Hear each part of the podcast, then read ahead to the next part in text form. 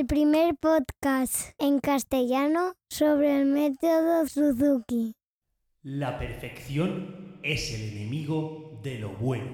Esta es una célebre frase del escritor, historiador, filósofo y abogado francés Voltaire, Voltaire, como diríamos por aquí por, por mi zona, Voltaire, espero pronunciarlo bien, que pertenece al siglo XVIII.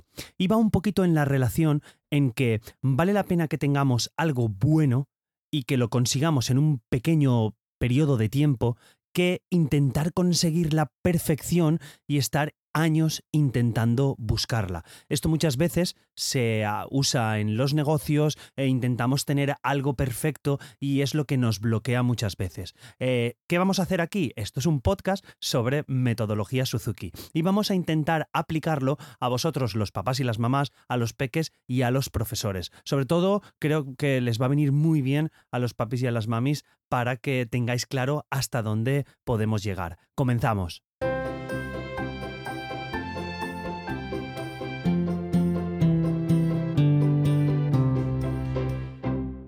Hola a todos y bienvenidos. Soy Carmelo Sena, profesor de guitarra Suzuki, y a través de este podcast me gusta compartir todo lo que sé y lo que voy aprendiendo sobre el método Suzuki. Y hoy quería hablaros sobre la perfección, influenciado un poco por mi compañero José Vivaeza, que os lo he comentado alguna vez. Bueno, hizo esta semana un podcast sobre, sobre este tema, sobre la perfección, y me ha hecho pensar un poco y trasladarlo a lo que sería la metodología Suzuki. Entonces quiero llevaros a, a diversas perspectivas para que veáis desde dónde lo podemos ver y qué fallos posiblemente podamos tener tanto los papis, las mamis como incluso los profesores respecto a los alumnos.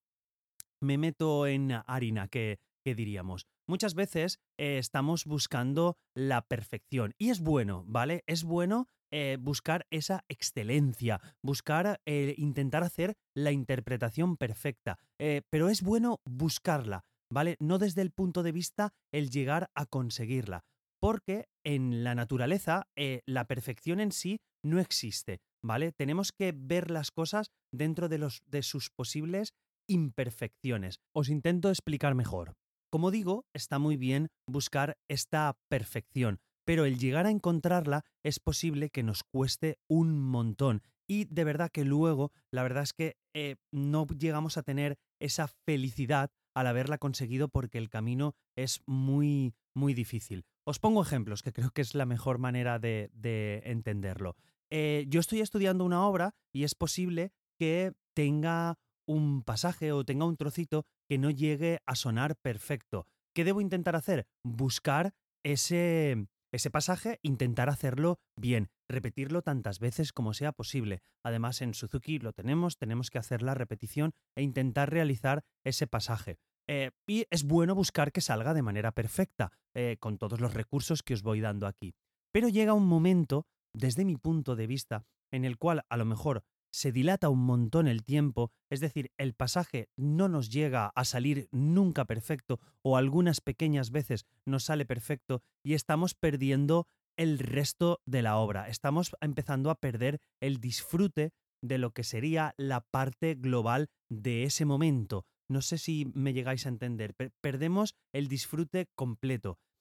Desde mi punto de vista hay que intentar buscar esa perfección, pues haciendo sus, las 10 repeticiones que nos decía Suzuki varios días alternos. Pero claro, si no lo conseguimos a lo mejor en 30 días, en 20 días, depende de las motivaciones principales, creo que vale la pena tener una obra completa, más o menos buena, al 80%, por así decirlo, de perfección, que intentar buscar el 100%, porque muchas veces no lo conseguiremos. Y además, en el hecho de que cuando yo siempre lo comento a mis alumnos, la interpretación perfecta y la obra perfecta, eh, excepto ciertas personas, pues la vamos a tener en, en nuestra casa, eh, cuando no nos escucha nadie, cuando estamos totalmente tranquilos que podemos disfrutar de esa interpretación, es cuando vamos a hacer la interpretación perfecta. Y lamentablemente, pues puede ser que no la escuche nadie. ¿Por qué? Porque cuando ya tenemos al papá o a la mamá o a alguien, nos tenemos ese pequeño nerviosismo, esa pequeña alerta que nos da, que, que parece mentira, pero hace que fallemos algún trocito. Y eso es lo que hay que hacer, porque es lo que trabajamos aquí en Suzuki, el estar delante de gente, el estar delante de otras personas y tener esas tablas, entre comillas, que, que, hacemos, que, que, vamos consiguiendo con esta experiencia. Tengo un alumno, por ejemplo, que la semana pasada eh, hizo un concierto para los compañeros y falló una nota y se quedó triste porque había fallado esa nota. Eh, entonces quiero ir un poquito por aquí en este sentido, a ver si me vais entendiendo.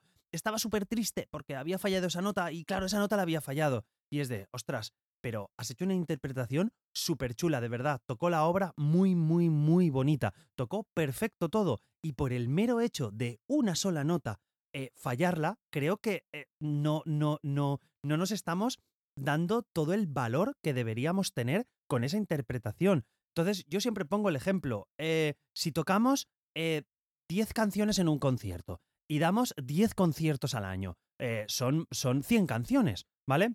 Siguiendo la matemática básica. Tenemos 100 canciones. ¿Cuántas notas en 100 canciones puede haber? O sea, en una, en una, en una canción, ¿cuántas notas puede haber? O sea, nos podemos ir al orden de miles, miles de notas.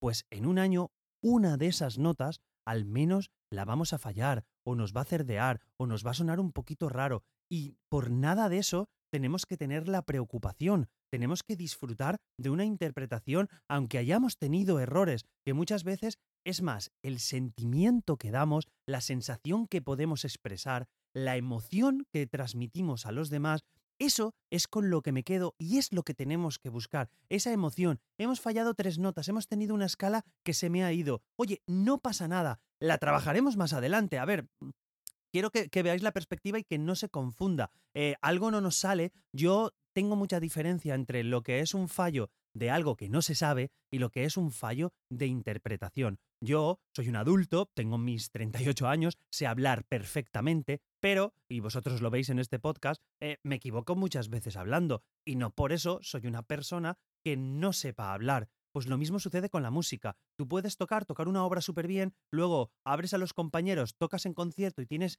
ese pequeño hilillo de nerviosismo que igual no lo notas porque tienes experiencia, pero esa, esa, esa estar alerta lo tenemos ahí y nos hace que dos notitas, que una escala pues se nos vaya, que un trocito pues no suene todo lo afinado que lo hacíamos de normal si siempre nos sale afinado y esa vez y lo que tenemos que ver es que no pasa nada, tenemos que aprender de ese error y disfrutarlo, ¿vale? Creo que así lo vais viendo un poquito mejor por dónde voy en ese sentido de la perfección. Hay que intentar buscarla, pero no frustrarnos si no la alcanzamos. Si no llegamos a ella, hay que disfrutar de la bondad. Oye, estamos al 80%, genial. Hemos hecho el 85, el 70 y pico por ciento. Lo digo en porcentaje así para que me entendáis. Hemos hecho ese porcentaje de interpretación, pues de lujo.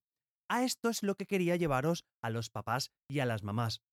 Muchas veces estamos con nuestro hijo o con nuestra hija, estamos valorando, estamos estudiando en casa y hay veces que vamos directamente a remarcar el error. Uf, sí, pero no, ¿vale? Porque, porque estamos machacando, o sea, hemos hecho una interpretación chulísima, súper bien, y por un pequeño error le vamos a marcar eso. No, no, no, lo primero es felicitar, lo primero es dar la bondad, lo primero es lo bien que lo ha hecho, la buena posición que ha tenido, eh, y, y luego poder buscar esos errores, como veis, estoy yendo un poco al, a los extremos, estoy yéndome un poco al, al, extremo de cuando ya son un poquito más mayores. Y lo, lo, mismo al revés cuando son pequeños, cuando hemos tocado algo y sale todo pues horrorosamente mal, o que sale todo que horrorosamente mal tampoco, pero que digamos que los peques están aprendiendo a hacerlo, pues eh, hay que decirles siempre una parte positiva para animarlos. ¿Vale? Os estoy diciendo esto también para que no se malinterprete. No es que vayamos dando carta blanca a todo lo que hay y a todos los errores. Hay que tener un poquito diferencia entre el error de interpretación y el error de que todavía no se sabe. ¿Vale? Eso os ayudarán los profesores a hacerlo y que lo veáis los papás y las mamás.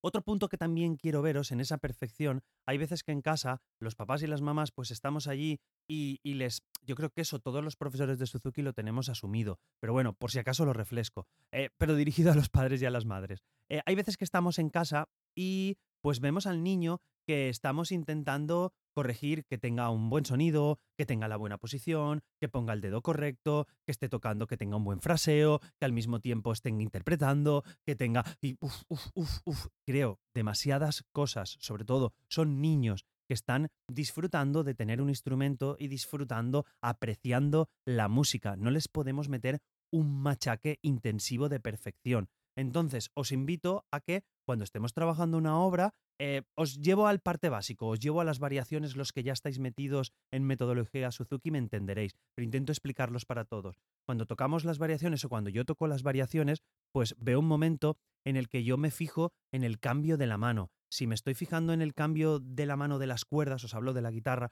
si me estoy fijando del cambio, no pasa nada si no sale perfecta la nota o no sale perfecto el ritmo. ¿Vale? Desde mi punto de vista. Ahora, oye, que no sale perfecto el ritmo, pues entonces tenemos que trabajar solamente ritmos, hacer repeticiones de ritmos, hacer juegos con los ritmos, eh, que cuando estamos trabajando la posición, posiblemente el fraseo o la canción no suena todo lo bonito que debería de sonar, pero estamos trabajando la posición. Tener en cuenta lo que entre comillas, para no irme del capítulo, lo que estamos buscando esa perfección, lo que estamos buscando en, en, ese momento y no centrarnos, porque si yo me centro en la mano derecha, me centro en que la mano izquierda tiene que estar así, la cabeza tiene que estar así, tengo que interpretar, sube un poquito la espalda, toca un poquito más, coge mejor sonido, sí, para los niños pues que sean un poco más mayores, que puedan asimilarlo, que tengan ya un bagaje interior, que hayan ido hayan ido interpretando, pero muchas veces, y aquí como veis me voy al terreno de los más pequeñines, a veces les exigimos demasiadas cosas. Entonces, simplemente nos centramos en un punto, oye, hay que mejorar la posición esta semana, ese es el punto.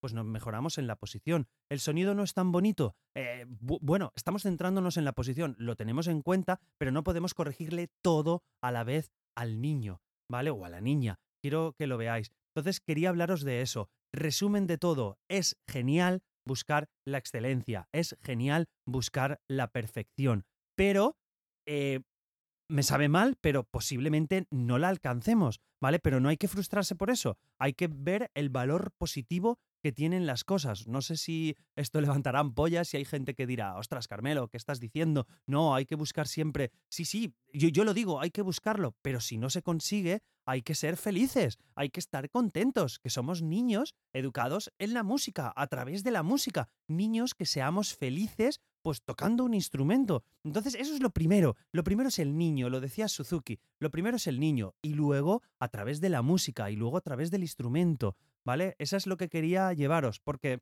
me sucede muchas veces, y por ejemplo en este alumno que os he comentado y lo el capítulo este que he escuchado de Josebi, varias cosas, pues me llevan que a veces buscamos esa perfección y, y nos frustramos y a lo mejor tener un 80% vendría bien. Y repito, antes de terminar, que no se malinterprete, no quiere decir que con hacer un 20% o un 30% sea correcto.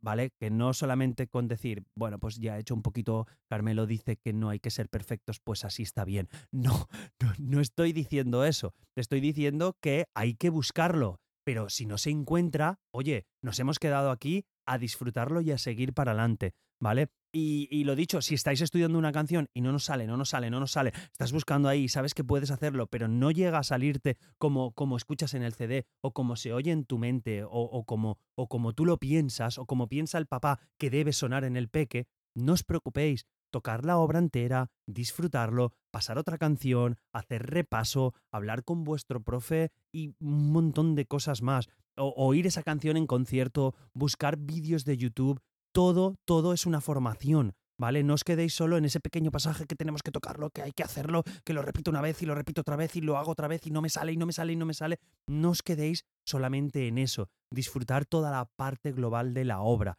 y disfrutar aunque no lleguemos a la perfección. ¿Vale? Buscadla. Pero no pasa nada si no llegamos.